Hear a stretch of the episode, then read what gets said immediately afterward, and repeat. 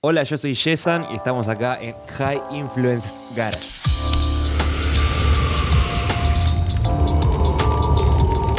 Muy buenas familia, estamos aquí otra vez en High Influences Garage. Mi compañero Dani de Grote. ¿Qué dice, gente? ¿Cómo andamos? Y yo, Álvaro de Spanish Passion. Y hoy tenemos un invitado muy especial, una persona muy especial para mí, desde Argentina, el mejor de los productores, Yesan. ¡Vámonos! Muchas gracias, Yesan, por venir. no se te podía Gracias, presentar de otra manera que así. Amigo, por favor. Gracias, Alvarito. hermanito, eres Gracias. Dani. Gracias por la invitación. Gracias a ti por venir, tío. Por que favor. sabemos además que te vas ahora pa- en un rato para Argentina y vamos apurados siempre, pero... En un rato, pero de verdad, ¿eh? Literal. Esto es lo último que hago antes de irme de España. No vas a ir ni al baño, vas a entrar a la puerta del corriendo porque llegas tarde, llegas tarde. Va a Dejo hacer la valija ahí y subo. el, check-in aquí en la puerta. Pero igual recién decíamos, la- siempre que me voy de España, la última cara que veo es de La este chaval. la de este cabrón. suele, ser, suele ser la primera y la última, ¿eh? Exactamente. El más cabrón. Qué grande, Alvarito. Y a ver, cuéntanos, ¿cómo empezaste en el mundo de la música? La gente no sabe, claro, si... Que, bueno, la mayoría te conocerán, pero para los que no lo sepan, eres productor Exacto. y, y, pues eso, ¿cómo empezaste? ¿Cómo va el tema de la producción? Mira, la verdad que arranqué de muy niño. Eh, primero como que arranqué tocando instrumentos. Eh, en mi casa siempre había mucha música. Mi padre escuchaba mucho jazz, eh, mucho folclore, viste, bastante, bastante variado. Y mi hermano estudiaba en el conservatorio, entonces en mi casa había un piano. Y bueno, yo estaba durmiendo y de repente me levantaba y estaba mi hermano practicando. Entonces yo cuando era niño era bastante quilombero, bastante inquieto, entonces eh, a mi vieja no se le ocurrió mejor idea que decir, che, bueno, ¿por qué un día a la semana no te sentás tranquilito acá, como tu hermano, tocas un poquito el piano? Y aprendes. Y claro, y bueno, y hacía medio que arrancó. Eh, ¿Cuántos años eso? Y más o menos ocho años de ir al ocho. O sea, fue tu madre la que te dijo, sí. Venga, a tocar esto, deja tocar las narices y toca el piano. Exacto, tal cual, ¿eh? eh ah, o sea, a mí lo que me gustaba de tocar el piano era que, como lo tocaba mi hermano, y bueno, obviamente mi hermano como mi ídolo, yo tocaba el piano como mi hermano. Pero mi motivación era en realidad porque hay, una canción de, Beethoven que se llama Para Elisa, ¿viste? La del Olé, sí, claro. Que quería saber. Yo quería aprender esa. Esa, ya está. Y nada más, nada más. Solo quería sacar esa y, y bueno, estudié un año, un año y medio, hasta que mi profesora vino y me dijo, bueno, vamos a aprender para Lisa. Agarro una clase, dos clases, la aprendí, listo, dejé piano. ¿En serio? más, ¿eh? Era la meta, era la meta. Era la meta, yo quería sacar esa canción. La profesora se pensaba que ya te habías enganchado lo suficiente como No. para seguir, pero no. Quería- tu meta estaba clara. Eso, eso. Y bueno, después del piano, o sea, bueno, eh, ahí con, a los 11, más o menos 12, conozco un amigo que el hermano tocaba el bajo y una vez en su casa, que, que fui a jugar, a hinchar las bolas, eh, estaba el hermano tocando el bajo y yo estaba, che, ¿qué es esto? Y, y viene el hermano y me dice, che, no, vení, vení, mirá. Y me empieza a mostrar y me dice, esto se toca así. Y me enseñó el feliz cumpleaños. Pom, pom, pom, pom. Chao. Y me encantó, me encantó, me enamoré. Y lo mismo, después al año más o menos, ya a los, a los 13, eh, empecé a tocar la guitarra. Porque, o sea, dentro de todo la guitarra y el bajo son instrumentos claramente bastante distintos, pero Hay que empezar por tienen Hay un- mucho una, símil. simili- claro, una similitud de lo que es la digitación, las manos. Entonces, eh, una vez me fui de vacaciones y como no tenía, no me pude llevar el bajo, me dijeron, bueno, acá tenés una guitarra. Y me puse a tocar la guitarra. Así que, como que ahí arranqué, viste, por instrumentos. Y ya después, Aprendió a tocar para Elisa la guitarra, dejó la guitarra. Y cogió el sinte. Ah, tremendo. Y bueno, medio que a partir de ahí empecé a tener bandas, ¿viste? Y, conjuntos con mis amigos y siempre... nos- Rock y- Exacto. Ole. Nos juntábamos a hacer música y, y eso derivó en querer grabar, en querer hacer demos, en querer hacer ese tipo de cosas. Y eso solo me llevó a meterme en la computadora y empezar a producir. eh, o sea que fue muy autodidacta. Exacto, fue por necesidad, no es Ya. que... A ver, yo llegaba a mi No es que casa... dijeras, voy a aprender a tocar la guitarra. Alguien tenía que hacerlo y a ti te Es dijiste, "Venga". como, quiero grabar lo que estoy haciendo, bueno, a ver, me bajo un programa. Me acuerdo Hola. que de hecho el primer programa que me bajé ni siquiera era de audio. Eh, era de. Es el Sony Vegas, que es un. De vídeo. Sí, es de video. Claro. Pero puedes poner audio. entonces puedes poner audio, claro. lo cortabas. y- Pero bueno, yo no sabía, entonces, viste, uno se, se las ingenia. Y medio que aprendí con ese, después entendí y, y tenía unos, unos compañeros que también grababan y me decían, che, no, ¿por qué no usas mejor este programa?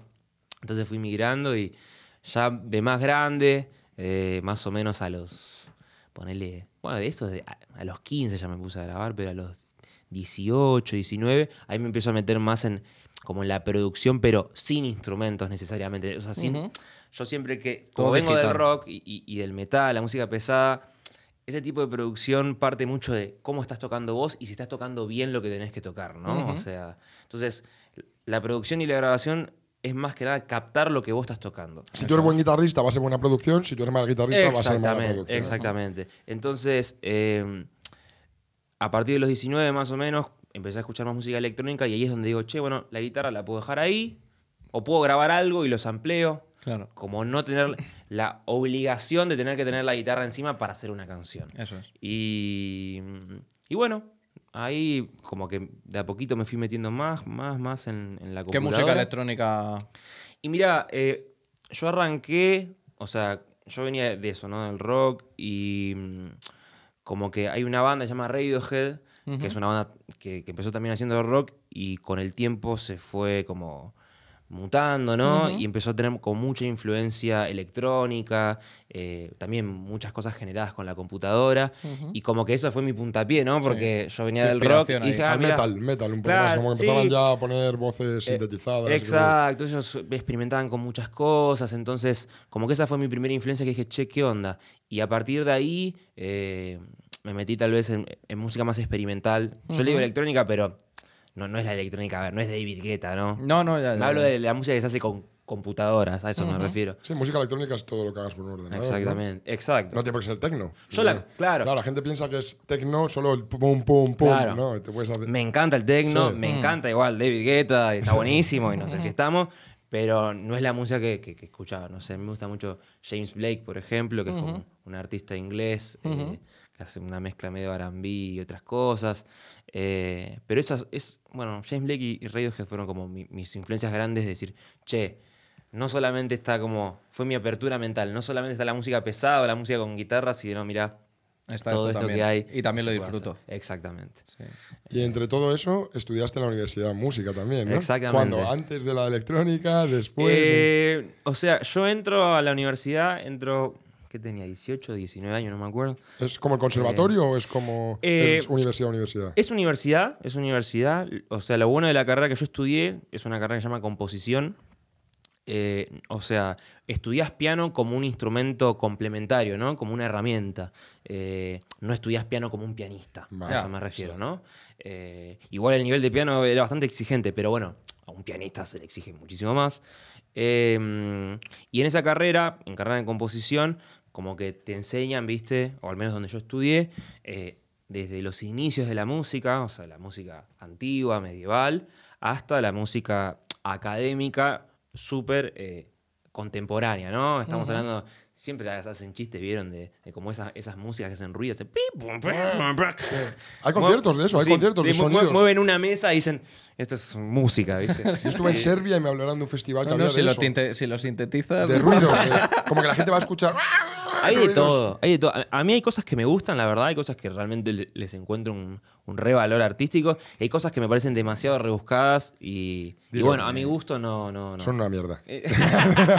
no pasa nada, aquí se puede decir. Es que- No, decir que hay gente que diciendo que experimenta mucho al final hace algo que no es casi ni música. Son, es- porque Yo cada me uno considera lo acuerdo- que quiera, pero. Yo me acuerdo una vez, eh, mira, esta, esta anécdota es buenísima. Eh, bueno, había que hacer una obra para piano, esto le pasó a un amigo. Eh, había que hacer una obra para piano así como súper atonal, como con un lenguaje musical bastante complejo y sonaba bastante feo. Y, y el pibe este, o no sé quién, pone al gato a tocar el piano. O sea, lo pone al gato ahí y es el gato tocando el piano y lleva esa grabación y la profesora le increíble. dice... Hermoso.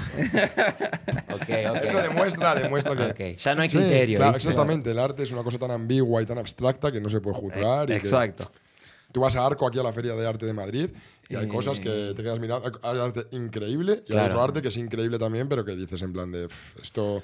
El que se lo ha hecho no, no se lo ocurra mucho, ¿sabes? En No, plan, no, sé si, no sé si Hombre, se había, Claro, claro. había pillado uno un espacio Unas y lo había dejado vacío. Sí, otro que había dicho que ya una está, manta, no hay que poner manta. nada. La nada es. Cosas en blanco. El vacío es el arte. ¿sabes? Claro, claro. Ya- Digo, tú, tú lo que eres es un crack. ¿sabes? Pones un tema y lo dejas en blanco el Sí, tema. ¿eh? sí, No, sí. no, Estoy haciendo el vacío. o sea. Bueno, este es John Cage, ese que dice, es- se llama 4, 432, algo así se llama. Bueno, no me acuerdo ahora muy bien. Pero bueno, lo que tiene la facultad es eso, que tal vez, no sé si yo llego a apreciar eso, pero sí uno tiene una apertura mental de decir, ok, esto también es considerado arte.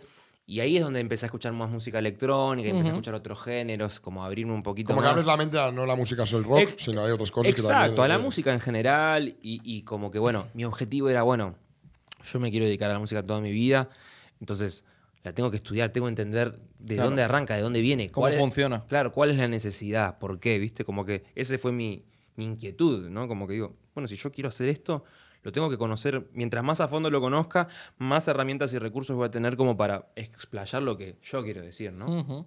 Pero bueno, yo siempre decía. Yo siempre quise hacer como música, o sea, que la música que, que yo haga que suene en la calle, ¿no? No que suene en, en estos lugares académicos, la verdad. Y para que sonas en la calle te metiste en el trap. Eh, de alguna otra manera. Dijiste, quiero calle, pues lo más calle que hay ahora mismo. Haciendo, la, haciendo la historia corta, ¿no? claro, más o menos, eh, tal cual, tal cual. ¿Cómo? Cuéntanos, ¿cómo llegaste? ¿Cómo pasaste de la universidad al trap? Bueno, yo ya en la universidad, o sea, tenía una banda de, de- de metal. Si bien, o sea, ustedes tal vez eh, conocen, ahí, ahí en, los 90 aproximadamente el metal se empieza a fusionar bastante con el hip hop.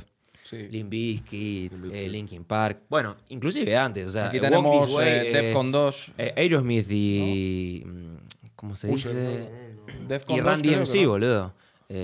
Randy MC y Aerosmith. O sea, ahí, claro. Sí, pero Limp Bizkit y Linkin Park sin Era- duda era- eran sí, sí, sí. mundiales, Eso. ¿sabes? Siempre como que se fue conectando. Y bueno, en esta banda de metal que yo tenía, ya en los últimos discos, como que venía teniendo ganas de, De volver a, a- a como tener esa influencia.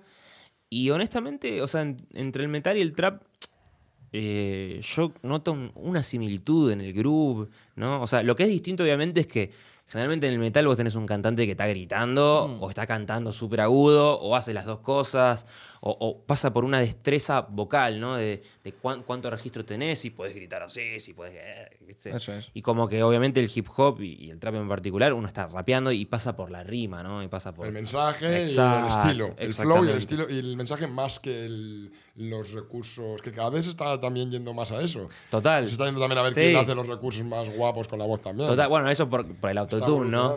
Exacto. Y, mm, y bueno, honestamente, o sea, la historia de cómo em, me meto en el género es bastante loca porque arranca acá en, en Madrid. Esto creo que no, no lo conté en ningún lado. así que-. Primicia. Eh, Primicia. estaba acá en Madrid eh, y estaba caminando por Plaza del Sol, ¿no? Y estaba el evento de El Arcano, que estaba eh, Rapeando 24 rapeando horas. 24 horas. Hostia, pues no hace tanto de eso, ¿no? Hace Era cinco como años. cuatro años. 16, Sí, Cinco cinco años, años. seis sí. años, sí, justo en 2016. Y yo recuerdo que yo no conocía ni idea quién era Arcano. ¿eh? Ahora Arcano está en Masterchef. Un saludo para canal. Arcano. Arcano, me hiciste reflashear.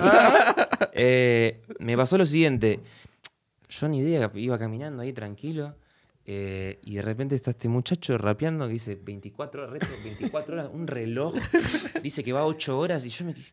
como que empecé a entender y dije, ¿este tipo va, va a rapear 24 Sí, horas? meaba ahí en directo. Sí, Total. y Se metió a mear y que le daban de comer. Y, y bueno, y recuerdo que en un momento eh, lo que me impactó es que el chabón eh, se saca la remera.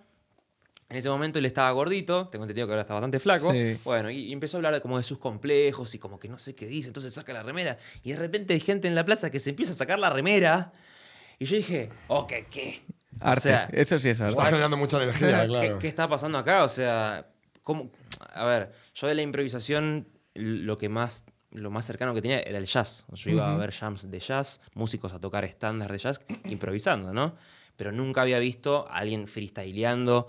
Eh, con- Hablando de con cosas como contenido, con y co- conectando, y como te digo, este chabón estaba adentro de un, como una caja de cristal en el medio de esta plaza y la gente se empezó a sacar la remera. Y me acuerdo que eso me flipó. O sea, dije, ok, acá hay algo heavy. Y, mm, y bueno, medio que a partir de eso lo empecé a investigar a él, traté de entender qué música estaba haciendo. Me di cuenta sorpresivamente que eh, como que no tenía muchas canciones. No hacía música. No. Ahí no hacía música, no tenía Creo que tenía- canciones. sí. Alguna había sacado, Sí, pero no, exacto. hacía- no estaba en la Y música. eso me o sea, yo no entendía cómo, digo, yo lo acabo de ver, acaba de rapear no sé cuánto tiempo, digo, ¿cómo que no tiene Y tiene canciones? público, y tiene público. ¿Cómo no tiene? Ya. Y bueno, Es una locura eso. de ahí, de alguna manera, creo que es, o sea, salto como a la batalla de gallos, también obviamente, bueno, todo lo de Red Bull, a la batalla con Arca, con, perdón, con De Toque, y de ahí conecto con Argentina. Entonces, cuando vuelvo a Buenos Aires, digo, ok, ¿qué, qué, ¿Qué qué es esto? corno está pasando en Buenos Aires? Porque acá en España está pasando esto y hablamos el mismo idioma. Y ahí eh, encontré el quinto, Ole. que todavía se estaba haciendo en la plaza. El quinto es el quinto El escalón, quinto escalón. Exactamente, que es la batalla de gallos de la calle de Argentina más famosa. ¿no? Exactamente. Que en ese momento, o sea, para los números que se manejaban, era totalmente viral, pero yo creo que en la cultura general seguía siendo una cuestión bastante under, digamos, Sí. ¿no? Porque era, obviamente, esto más que nada era consumido por, por niños, ¿no? Mm. O, o por chicos más jóvenes, ¿no? Entonces, la gente más grande, justamente es rockera, Argentina tiene, un- tiene una cultura de rock, eh, yo creo que no estaba muy al Lo tanto tenían de lo que lado. estaba pasando. Exactamente. No Entonces, eh, nada, me vi todas las batallas, más o menos. Eh, me acuerdo que yo estaba en octubre, no sé, habré vuelto en noviembre. El quinto no se estaba haciendo en ese momento. Y dije, bueno, cuando vuelva a pasar el quinto, voy. Y fui todos los quintos galones del año siguiente, eh, que fue con escenario ya. Eh, fui literalmente a todos, eh, hasta la final. Y no conocías a nadie ni nada. No, no, no. Ibas a verlo como una persona del Sí. público a fliparla. Qué locura, yo- ¿eh? Yo no podía creer. O sea, no, no me entraba en la cabeza cómo domingo por medio iba toda esa gente Sin pagar, sin cobrar, a, también. a ver eso. Y no sé, o sea, mi novia en ese momento, la, la sobrina, eh, en los recreos me contaba que freestyleaban. Y yo decía, "Esto- yo en, en los recreos jugaba a la Ah, pelota, al no sé, a la mancha, salía corriendo, pintaba la pared. Y esto La están rapeando los chavales. haciendo música, ¿entendés? Como, después entendí obviamente que la competencia y, y tal Sí, vez pero es una música, es, un sonido sobre una instrumental, Claro, es música, eso. quieras o no. Y, y bueno, de, de empezar a ir, al principio obviamente no entendía nada, o Claro. sea, no entendía lo que estaban diciendo porque no tenía el oído acostumbrado. Mm. Eh, Eso se nota mucho, ¿eh? Cuando Sí. empiezas a escuchar. no, no entendía, o sea, ¿De no, qué qué, era, hablaban? qué era el flow, ¿no? O sea, cuál era la, la joda de todo ¿Cuál era el esto, bueno, ¿no? cuál era el malo? Como no sabes diferenciar al Exacto, ¿viste? ¿Quién tiene más personalidad? ¿Quién tiene una voz eh, que es di- distinta a la de los demás? Y así de a poquito, yendo una, dos, tres, cuatro, fui todas. eh, y también como empezando a, a investigar un poquito sobre esta cultura, eh, como que fui entendiendo el flow de cada uno. O sea, así Claro. lo vi al Duco, lo vi a Lucho, Trueno, Clan, a todos. O sea, literalmente todos pasaron por ahí. Ya sabías cuál era su estilo. Todos. Eh, y bueno, después con el tiempo, esto, de hecho esto es antes de la final, eh, con, con Tayu, eh, nosotros estábamos produciendo unas canciones con Oniri y con Ferla Flame, justo cuando se conforma Con. Tayu ya, Exactamente, exactamente. Eh, Tayu es un compañero suyo de Nehuen, Un saludo y para Fer, la Tayu. Flame también, y Onide también, un saludo para todos aquí. Y, mm, y me acuerdo que hicimos una canción juntos y yo le digo, che, mirá, acá hay una movida que se llama El Quinto Escalón, está viendo como unos raperos. Él estaba haciendo como, Tayo estaba cantando en ese momento y estaba haciendo como una especie de R&B. Y le digo, mirá, yo creo que lo más cercano a lo que vos estás haciendo tiene que ir por el lado este, ¿viste? Y él me dice, pero eh, mi... en ese momento su cuñado, que ya no lo ves más, eh, era el manager del Duco Easy. Y me dice, boludo, yo los conozco. Casualidades de la vida. Que era el rico. Es rico. Un saludo para el rico también. Para Bueno, toda familia. Y así fue, y así fue. Y que- entonces tú dijiste a Tayu y Tayu te dijo, eh, si es mi familia. Exactamente. Y ahí, exactamente. Y ahí en ese momento, eh, me acuerdo que a la semana los chicos se estaban mudando a la mansión y fue, che, bueno, chicos están mudando a la mansión, vamos a conocerlos, llevemos un estudio. Y así los conocí a los pibes. Y, honestamente, o sea, hasta ese momento eh, yo me considero bastante ignorante también del hip hop. Yo no, no vengo de otro lado, no, no. Y creo que eso hasta fue como en algún punto complementario y positivo porque Claro. Totalmente. Pudiste a- ser a- a objetivo. exacto, a los pibes Si tú hubieras sido hip hop puro, a lo mejor no hubieran no digamos que podría haber dado más o haber nacido de otra manera ese Sí. movimiento, Exacto. porque tú al venir de un rock y de una música instrumental, de una música Exacto. alternativa, les forzaste también un poco la máquina. No, Ya. olvídate. O sea, de alguna u otra manera yo estaba como muy permeable a tratar de entender y a tratar de conocer y- y- e indagar más, pero obviamente, hay- no sé, no- yo no crecí escuchando Tupac, crecí Claro. escuchando Metallica, ¿entendés? Entonces, eh, con ellos, con el Duco, con Isif y con Neo, son con, con los que yo empiezo a, a entrar realmente en, en esta cultura y Y entender. informarte. Exactamente, y como obviamente a interesarme y, y también a, a poder aportar desde la visión que yo tenía de la música en sí eh, a, su arte, ¿no? Ole. Pero bueno, esa es la historia. Qué historia más loca, ¿eh? El puto O sea arcano, ¿eh? o sea, el arcano en un cubo dando un paseo por Madrid. Así, A, así es la a ve- vida. a veces te paras a pensar y dices, oye, ¿te acuerdas ese día que decidí, en vez de quedarme a echar la siesta ahí en Madrid, hay- salir a dar un paseo Hay y mucha me gente que, que no y me cambió hay la gente que- vida? Que no lo relaciona y no se acuerda de que fue por eso. Las pequeñas decisiones Es acordarte esas. de decir, "Su, Pero es muy por loco eso". porque, o sea, arranca acá, arranca en Ya. esta ciudad. Eh, y eso también, o sea, digo, yo veo que España tiene una cultura de hip hop de hace muchos más años que nosotros, ¿no? O sea, como que en algún punto nuestro hip hop siempre fue un poco más Sí, under, ¿no? Vosotros Sí. escuchabais W. Exactamente. Las influencias O sea, siempre fueron de aquí. va, rap español. yo Tú no, pero los raperos. eh, de allí. Exacto. Entonces, es como, nada, me asombra, ¿no? Como que O sea, tu trap empezó en la mansión, digamos, ¿no? El- Sí, sí, sí, sí, tu sí, sí. trap empezó en el sitio más trap que ha habido 100%, en Argentina sí, sí, hasta el momento, tal ¿no? cual, tal era, cual. era una verdadera locura, como Tal dicen, ¿no? cual, sí, Pero había un sí, estudio sí, ahí, sí. grabáis en un estudio, ¿cómo se Sí, grababa? sí, sí, había. Yo me, esta anécdota es hermosa. Eh, yo cuando, o sea, entro a la casa, obviamente yo a los chicos ya los conocía de, de- de vista y de escucharlos, pero no, no los conocía, ¿no? Entonces, eh, sabía obviamente qué es lo que estaban haciendo y, y con, con mucho respeto y mucha admiración. Y me acuerdo que, que subo, la mansión tenía una escalera caracol y entro a un cuarto y está ICA, que en ese momento estaba produciendo también y había dos parlantes gigantes así, todo al palo. El, el, ICA estaba el- produciendo, Sí, sí. el programa de grabación tipo en rojo, a tope, dando que no podía más. Y el Isi se da vuelta así con una cara y me dice, ¿qué onda? ¿Viste? Y Como, "¿Qui- ¿quiénes son ustedes? ¿Viste? Y Como, ¿qué onda? ¿Qué hacen acá? ¿Viste? Y... mm, Cerré la, cerré la puerta, me he equivocado, perdona, estás aquí. Es un jefe, No, Liz es un no, jefe, increíble, tío. es un- increíble. que aprende todo por sí mismo. Estaba Tal cual. produciéndose sus bases, no sabía. Tal pues cual. Aprendo, aprendo. Tal cual, tal cual. Increíble Eh, eso, y eso ¿eh? me pareció fantástico. Esa noche grabamos Pastel con Nutella, Un que, que, eh, fue un freestyle que, bueno, después lo, lo- lo acomodamos y lo convertimos en, como, en canción. Eh, pero bueno, ya me parece como súper fuerte, ¿no? La- el primer contacto como que se pudo concretar algo y algo que nos Y hacerlo y ya está. Y es como... ¿Cómo es esa historia, eh, transformar un freestyle en, en una canción?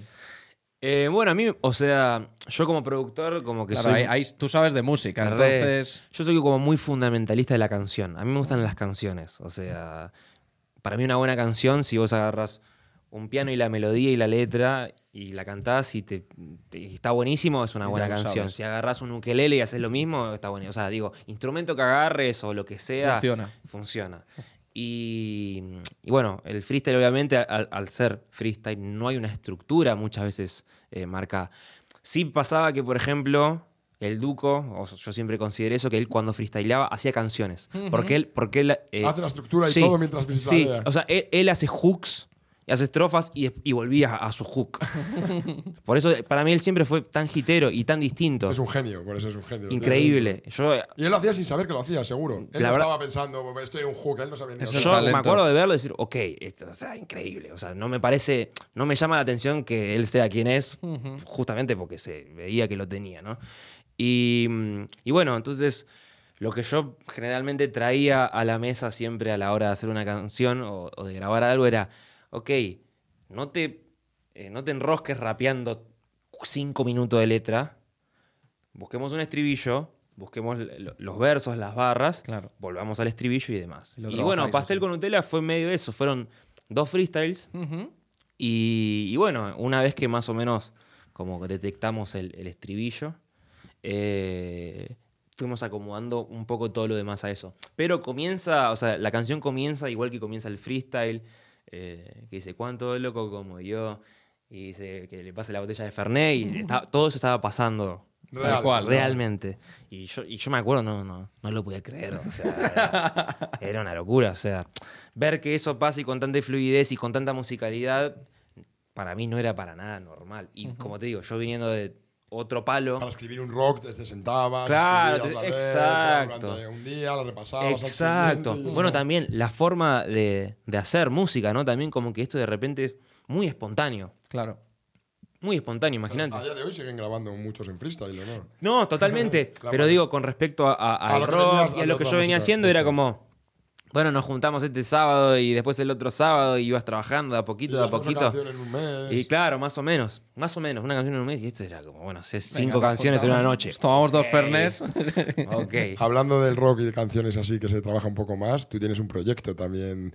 Sigues con tu estilo, no te has cambiado radicalmente, estilo. ¿no? Sigues haciendo tus cositas por tu lado, ¿no? Siempre, siempre, siempre. Cuéntanos un poquito qué de Posando Tigres, qué es exactamente, qué es, pues lo vemos en tu Instagram, lo- yo lo he Sí, estado gusta escuchando en escuchando. YouTube y la verdad que es un estilo que mola mucho, un estilo más rock, más clásico, ¿Es pero un indie vez- rock así o...? Pero mira- electrónico, electrónico, ¿no? Sí, Es- o sea, yo creo que en algún punto es experimental. Yo desde ese momento que los conozco a los, a los chicos, Ujú. siempre en mi cabeza, al margen de, de- de producir y, y hacer esa, esa música de trap, porque los chicos en ese momento siempre estaban tipo, ¿qué, qué quieres hacer? Trap y nada más. Ya está. Eh, yo ya siempre en mi cabeza era, bueno, ¿cómo hago para combinar esto que estoy aprendiendo y esto que estoy sacando tanta información y, y que mola un montón, que está buenísimo este sonido, con lo que siempre hice, ¿entendés?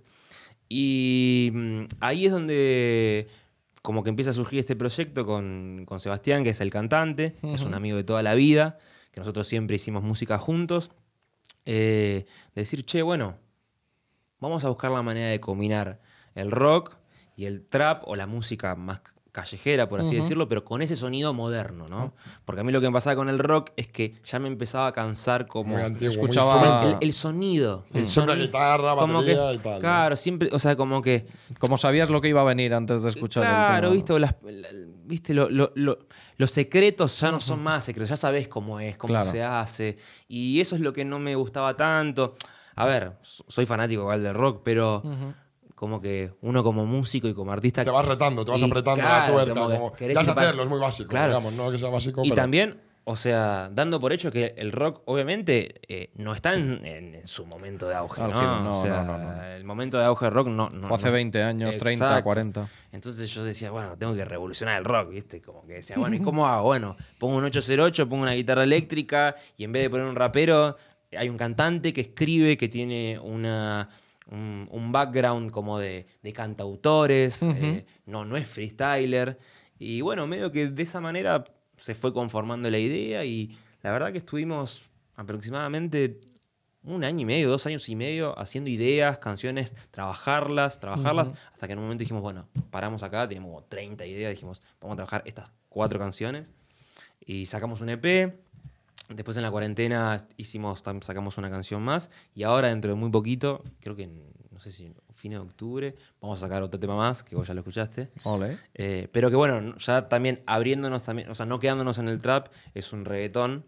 Estás en el reggaetón rockero. rock, exacto. Un rock reggaetón. Este tío está loco. Ole. de nada, es lo mismo, ¿no? Es Está como- todo para mezclar. sí, es sí. el concepto de, ok, a los rockeros Fusión, nunca, les re- nunca les gustó el reggaetón. No, el odio, claro. De hecho, yo, yo de niño, o sea, Yesan niño, eh, no le gustaba el reggaetón, Claro, claro. Como, ah, reggaetón. Como Soy que- rockero. Y, mu- y muchas cosas cuando se alejan tanto, eh, cuando las juntas funcionan, ¿sabes? Claro, Hay como el cosas- flamenco de Mou, como Eso cosas así. Que es locura, pero que luego a la gente le gusta, ¿sabes? Claro. Y, y fue como, bueno, a los rockeros detestan el reggaetón, eh, así que vamos a hacer un rock reggaetón, ¿no? Como busquemos cosas polémicas, en el buen sentido, Eso, ¿no? sí, busquemos sí, cosas sí, que No, probar buscaron. nuevas. Que te generen inventar, algo. Intentar inventar, Exacto. descubrir cosas nuevas. ¿no? Ahí es donde encontrás un sonido nuevo.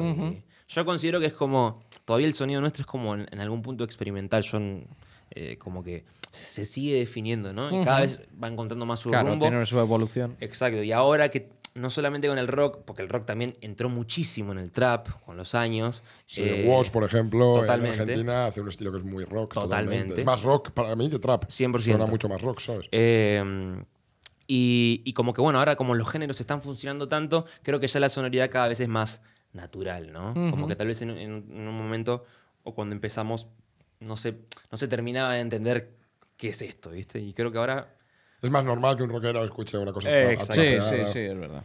Y aparte, productor, eres DJ, ¿no? Porque también vas de gira con Duki también, ¿no? Y otras cosas. Sí, igual, o, o sea, yo no, no, No eres- pincho. Pero vas en toda la gira. De hecho, ahora cuando vuelvo a Argentina quiero empezar a pinchar. Pero la primera gira que viniste hacías el autotune, autotune. ¿no? Manejabas el autotune. Exacto. Es que el autotune en directo, flipas. Explícale Claro, un poco un cómo es. ¿no? Porque la Eh, canción, cada canción lleva una nota. Exactamente, o sea, cada canción lleva su escala Y bueno, el autotune justamente, vos elegís la escala y tiene que estar en la nota de la canción porque si no Sí, entra, no entra y no va a sonar nunca. Incluso partes de cada canción llevan diferentes Sí, notas. eh, exacto. Hay canciones que tienen dos tunes, exactamente. Y bueno, sí, o sea, en, en un comienzo, cuando so- yo lo conozco a los pibes en la mansión y, y nuestro primer como contacto, o sea, ya más a, a trabajar juntos, era desde la parte técnica. Era, porque en ese momento había muchos shows, había muchos boliches, eran lugares bastante precarios, entonces había que llevar un equipamiento como bastante fácil de manipular para llegar a un boliche en Y que 10 minutos a armar y que suene todo y que se escuche el duco, que se escuchen los pibes y poder dar un show que la gente lo, escuche bien. Y, y bueno, eh, viniendo de la música electrónica, eh, Oniria tenía un, un- un aparato que es una Helicon que justamente tenía eh, autotune y, y nosotros lo usábamos más como un instrumento, ¿no? Como para cantar algo. Y bueno, empezamos a hacer autotune con eso. Y después, bueno, yo medio que con el tiempo me fui manejando y fui desarrollando diferentes como ideas. Después como que agarraba ese aparato y lo controlaba con otro aparato, entonces le empezaba a poner delays, reverb, cosas así. En el directo, durante el directo, exacto, ¿eh? El origen de Sí, aparato, o sea, es un aparato dentro sí, de otro sí. No, aparato. porque quería, quería participar más. Es como Sí, que no sí. ya estoy. Claro, no, quiero no, no. jugar con el Claro, sonido en claro. directo, claro. Y de hecho me acuerdo, modo Diablo era tremendo porque te- tenía tres voces para jugar, entonces de repente cuando cantaba uno filtraba la voz del otro para que se escuche más como apoyos y cosas así. qué locura. Sí. Hacía y- como un tema en directo. Exacto, era tocar, era tocar, sí. ponía armonías, como que, eh, digamos, como darle una función y que no quede solamente en... O sea, empezaste en boliches pequeñitos así de locura y has acabado haciendo shows en, Y en sí, el Wizzing Center, ¿no? y sí. En el Palacio de los Deportes de Madrid, ¿no? Una locura. ¿eh? Es un Flipas. desfase. Sí, ahora, por suerte, bueno, el, el formato que estamos haciendo, que es el mismo que hicimos en, en el show este del Calafate, ahí en Argentina, es eh, con Asan haciendo de DJ y tocando algunos sintes y yo tocando la guitarra. Eh, y bueno, Asan haciendo apoyos y yo algunos también. Eh, Que los ya- dos, los dos habéis sido los que habéis producido, habéis masterizado y hecho los arreglos. Sí, no, todo. nosotros hicimos, o sea, la producción. Ah, la todas las producciones, ¿no? Sí, la mezcla la, hizo, la hicieron tres personas distintas. Uno fue Piedra, otro fue Ezequiel Cronenberg y el otro fue Brian Taylor. Y el mastering lo hizo Javi Fraquia. Eh, Vosotros producisteis todos los temas, ¿no? Sí, Tú o sea, exact- exactamente.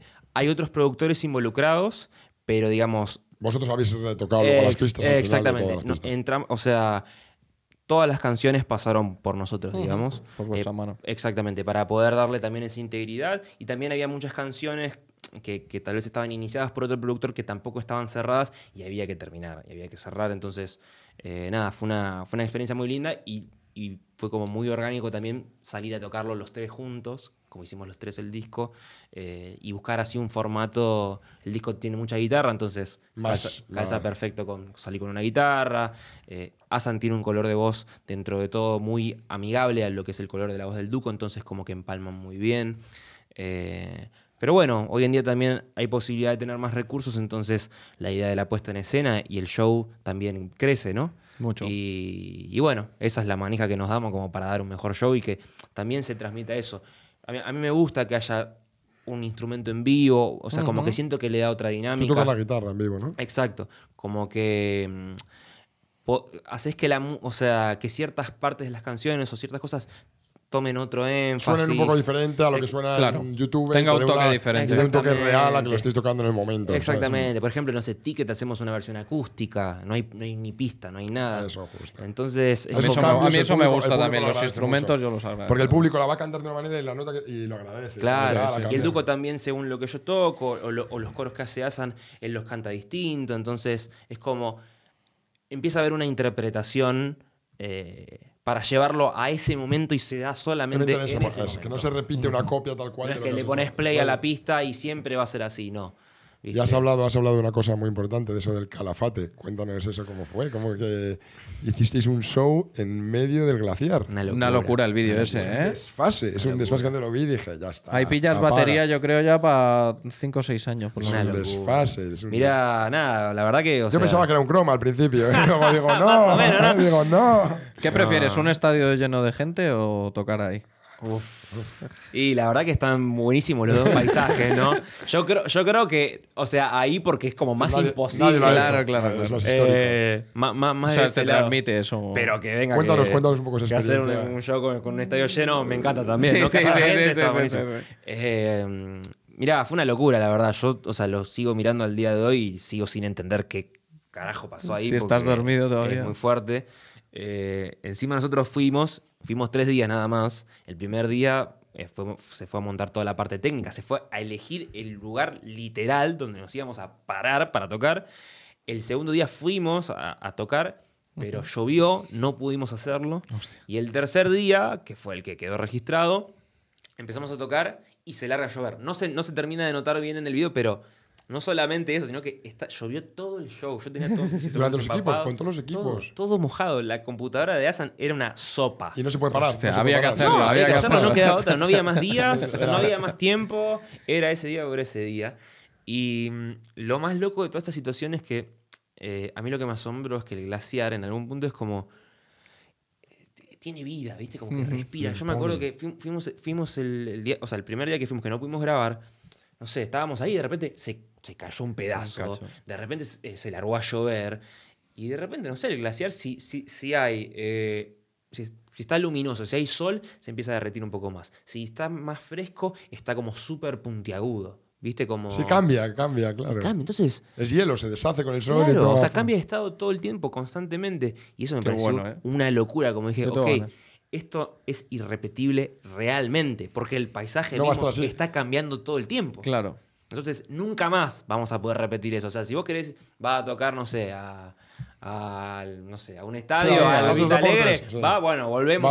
Va al y el mismo de lugar. Roma mismo, a cualquier sitio. Eh, eh, esto no. No, esto no. Y eso fue, fue increíble. Y la verdad que en el momento eh, creo que todos tratamos de conectar lo más posible con el paisaje. Yo hubo momentos que me daba vuelta a ver. eh, no lo podía creer honestamente, pero estaba también muy concentrado porque llovía y yo teniendo que tocar con el frío y, y- y el- el- Sí. o sea, la guitarra era todo mojada. Entonces Sonaba el sonido en directo, graban el Sí, sonido de la sí, guitarra. claro. Entonces yo tenía que, eh, viste, obviamente, si está mojado el instrumento, eh, No es, un- mucho más difícil tocar. Ser preciso es un quilombo. Entonces estaba muy concentrado y como que me costó eh, asimilar el lugar. Me pasó que cuando terminamos de hacer el show, volvemos, me acuerdo que vamos a tomar un café. Nos fumamos un churro, qué sé yo. Me, me dicen, che, mirá, mirá. Y me muestran una foto, porque claro, nosotros estábamos hacia adelante. espalda. Claro, no sabíais lo que, Entonces, cómo iba el plano. me muestran una foto y digo, ¿qué acabamos de hacer? Y ahí entré en shock. Es un desfase, es precioso, es Est- como... Estuve en shock de dos a tres horas, o sea, estaba así y lo único que decía, venía la gente del equipo y decía, felicitaciones, felicitaciones, gracias, esto es increíble, no lo podía creer, porque no, no, no, no caía, o sea, caí en ese momento que como que entendí. Eh, no, la verdad que una locura, o sea, Joder. Poder hacer eso es, es Es un lujo, increíble, la es verdad. increíble. No, ese vídeo ha quedado pura arte. Es ¿sabes? increíble, eso es para la historia. Es un lujo. historia, como dice Easy. Ah. Tal cual, tal cual. Que- y en España aquí has trabajado también con algunos artistas, ¿no? He estado viendo que has estado trabajando con artistas bastante fuertes españoles, ¿no? Sí, no paré, la verdad. No has parado, Vengo ¿no? de ahí también y hoy me tomo el vuelo también. Era como, vamos a quedar a cenar. No, hoy tengo sesión con tal, mañana con tal, mañana con cual. Joder, tío. Sí, la verdad que al principio, o sea, cuando terminé la gira me tomé unas vacaciones y después cuando llegué a Varna me puse a trabajar bastante. Estuve con bastantes raperos y raperas. Eh, yo por mí nombraría a todos, pero no sé si puedo, si no puedo. Ni idea, pero, pero nada, la verdad que estoy muy contento. Eh, estando acá, eh, bueno, escuché muchísimo eh, flamenco. El, el primero que, que me mostró fue el RVFV, el Rafa, ahí en Almería, como estábamos en el sur. Eh, y, y bueno, obviamente me pasó algo muy fuerte porque, a ver, si yo entro a Spotify, yo estoy en mi casa en Buenos Aires y entro a Spotify y me pongo a escuchar flamenco, estoy en Buenos Aires, Claro. en mi casa y no tiene nada que ver. No, o sea, no, es, no- no es lo mismo. Acá estábamos en Almería eh, y, y- y estábamos escuchando flamenco y de repente empecé a entender. Claro, ambiente, la ¿por estética. qué? ¿Por qué? Todos los acentos, todo. La vibra, ¿entendés? la vibra. Y, y- y la verdad que estuve haciendo mucha música muy influenciada por, por el flamenco, eh, sampleando.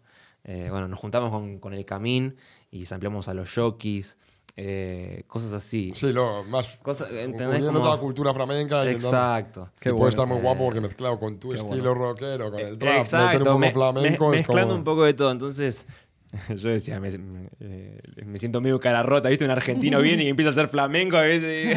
No, Re pero- cara rota. no, al revés, es bueno porque puedes hacer No, una cosa olvídate. diferente que a lo mejor no hace uno de aquí. No, y ni nadie es profeta en su tierra. claro. me acuerdo- tú eres argentino ahí cantando. plan. Llegué a un estudio y un, y un productor me dice, Pero claro, vos estás haciendo lo que acá no hacen, ¿me entendés? y digo, bueno, qué sé yo, ¿viste? Como- De eso se trata. eh, también eh, fue muy lindo como, eh, o sea, después de tomarme vacaciones, poder estar acá, poder escuchar música y poder como obtener influencias nuevas y como profundizar, ¿no? Eh, Un poco, Sí, otro estilo, un poco. un, ¿no? un Otro- poco en, en- en el género y entender qué, qué- qué es esto del Y flamenco. ahora mismo en España es un género más viral, el flamenco urbano. sí. No es flamenco puro, pero es un eh, reggaetón aflamencado o flamenco arreggaetonado. o Tal Lo cual. puedes llamar de como quieras, pero. Mira, lo Rosalía o... No, Tal y cual. Omar Montes, RUFV, Sí, bueno, Camín, pero- todos Tal eh, cual. suenan ese estilo. Moncho Chávez, ese productor que hacía ese estilo sobre todo. Tal cual. Así que nada, anduve ahí juntándome con, con bastante gente, hicimos muchísima música, estoy muy contento, me voy la verdad que como muy contento de, de haber compartido tanto porque nada, eh, obviamente eh, estar con gente de otra cultura, ¿no? Y aparte, bueno, me junté con gente del sur, de Madrid, de Barcelona, o sea, digamos, no solamente... Sí, de todo España. De todo, entonces cada uno tiene su acento, su manera de decir las cosas. Te has su- su nutrido mucho, digamos, Exactamente. Y, y bueno, es algo que obviamente estando en Buenos Aires no, no, no me puedo nutrir de eso, solamente lo puedo Claro, hacer acá. ok. Entonces estoy, estoy muy contento, estoy muy contento. Y bueno, cuéntanos así para terminar ya casi, ¿qué artista te gustaría grabar con el que no has grabado? No español, del mundo, en plan, un americano, alguien que como un ídolo que tú dijeras, me gustaría grabar con este artista, en plan.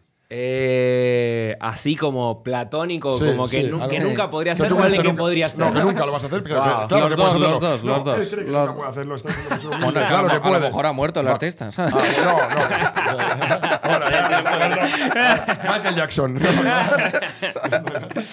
Eh, no, me encantaría, o sea, eh, no sé si está en hip hop, tiene igual No, mucha aunque influencia. sea rock, eh, sí. pero bueno, James Blake, James Blake me James encantaría. Blake, sí, ya lo sí, me encantaría, me encantaría. Eso sería. sería- Bueno, pues James, cuando lo veas. O Billie Eilish también, Billie Eilish también. Oh, Billie Eilish Billie yo lo Eilish. escucho mucho, ¿eh? A mí me lo enseñó Yesan hace ya un par de años o tres. Es Escucha a Billie Eilish. Ojalá, ojalá. O sea, uno no, no hay que decir nunca, ¿no? Pero bueno, Sí. es- Eso es posible, yo creo. ¿eh? todo puede pasar, todo puede pasar. Ojalá, ojalá, me encantaría. creo que sí. Un sueño cumplido. Bueno, y ya sí que para terminar, quiero que nos cuentes un poco cómo está unido el mundo de la música con el cannabis contigo. Tú fumas, ¿no? Porque aquí Sí. no es que todo el mundo fume, viene Claro, mucha gente que no gente fuma que y que simplemente acepta la cultura urbana, le gusta y tal, pero otra gente sí fuma, otra gente. Y nos gusta como saber la opinión de cada uno con respecto al cannabis. Sí, es un tema muy actual en Argentina Sí, mismo, sí, aquí sí. en España. Sí, yo fumo, soy, soy consumidor. Eh, a la hora de hacer música está buenísimo, o sea, Sí, me ¿no? encanta, la verdad que eh, es como que abre un montón de, de puertas como de percepción que tal vez en, estando sin fumar, ¿no? Uno no, no lo nota, ¿no? Y, y podés encontrar sensibilidad en, en cosas que no, la, que no las ves normalmente. Eso es. Es, es un estímulo que Mm, Una buena herramienta. ¿no? está bastante piola, la verdad. En su, Eh, en su dosis adecuada. su dosis, Sí, eso Tomar- siempre. No te vayas a quedar para- dormido. con- Hace conexiones en el cerebro, Sí, ¿no? sí, Hace sí. conexiones en el cerebro para, Sí, mucho- sí, para claro. dibujar también. Yo Tal artistas cual. que dibujan y hacen otras cosas. Tal cual. hacen lo mismo. De hecho, hasta eh, depende en qué momento. O sea, si yo tengo que estar produciendo, estoy con el artista al lado y tengo que grabar, dependiendo de la situación, hay veces que eh, prefiero no fumar para estar como muy atento para poder. eh, no porque si fumas no estás atento, ¿no? Pero para estar como 100% con, con la cabeza metida en, en percibir lo que el artista está bajando y no perder nada, ¿viste? Eh, tal cual, fresco. Pero bueno, tal vez a la hora de creación, a la hora de hacer un beat, a la hora de, de- de, no sé, probar, improvisar, hacer música nueva, está bueno. Porque Claro. generalmente, bueno, te lleva a lugares que tal vez eh, sin, sin- sin fumar no, no llegas. No, te cuesta No, más, yo la verdad sí. que lo, lo acepto un montón. Yo creo que siempre, además, la música en algún punto siempre estuvo ligado a, a algún tipo de... De sustancia. Sí, de sustancias, exactamente. Sí, y, desde las tribus. Exactamente. Las tribus indígenas ya. y, y lo que me gusta, a ver, por ejemplo, en Argentina el rock siempre estuvo ligado a otro tipo de sustancia mucho, Mu- Mucho mucho peor. y de repente eh, que, que- que haya una sustancia, o sea, que la, la marihuana sea aceptada, me parece como en algún punto muchísimo más sano también. Eh, y como nada, es como es otra cosa. Yo no veo que te ponga pone violento porque estás No, fumando ni un poco. Entonces, nada. mucho de comerte unas chocolatinas y, dormir. y a dormir. Totalmente. De hecho, bueno, me, me gusta muchísimo Bob Marley. Me encanta. O sea, me encanta el reggae, el dub. eh, La cuando, bueno, cuando nos fuimos al Tigre a hacer Mordiendo el Bozal, que vos estuviste. Eh, Qué loco el tigre, ¿eh? Estábamos como locos. El Tigre son, son unas islas, el delta del Tigre es unas islas que hay en, en Buenos Aires, como en las afueras, que es como Venecia, es una locura. Ole. Eh, Y ahí se cogió una cabaña Isia y se alquiló y se montó el estudio dentro de la cabaña. Y llegabas en barco hasta la cabaña. Es una locura, en plan. Y ahí era como, bueno, obviamente el paisaje es todo mucho más, como poco más jungla, era todo verde y hacía mucho calor. Entonces fumábamos, escuchábamos Bob Marley y nos tirábamos así. Y después nos poníamos a grabar y nos inspirábamos. Estaba buenísimo, como, sí, qué bueno, viste, solcito, palmerita, churrito. Bob Marley, no te creías que estabas en Jamaica, pensabas que estabas en o sea, Jamaica. como muy buena vibra, ¿entendés? Como conectar desde ese lado.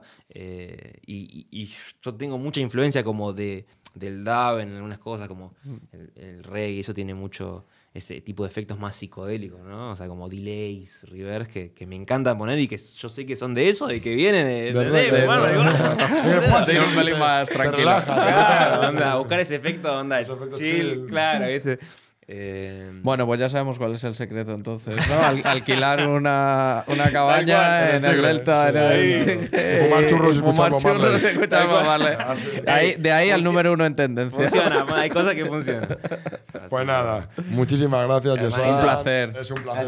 Gracias, De entrevista, ¿eh? Un placer Muchísimas enorme. gracias por Un gusto invitarme. escucharte. Muchísima data la que nos has dado. Un placer charlar con ustedes cuando quieran. nuestro. Aquí está tu casa, Yesan. Sabes que puedes venir cuando quieras. Por favor. Ahora me, me voy para el aeropuerto. Vamos, Vamos, vamos, rápido, que vamos, llega vamos. tarde. Sale en 20 minutos.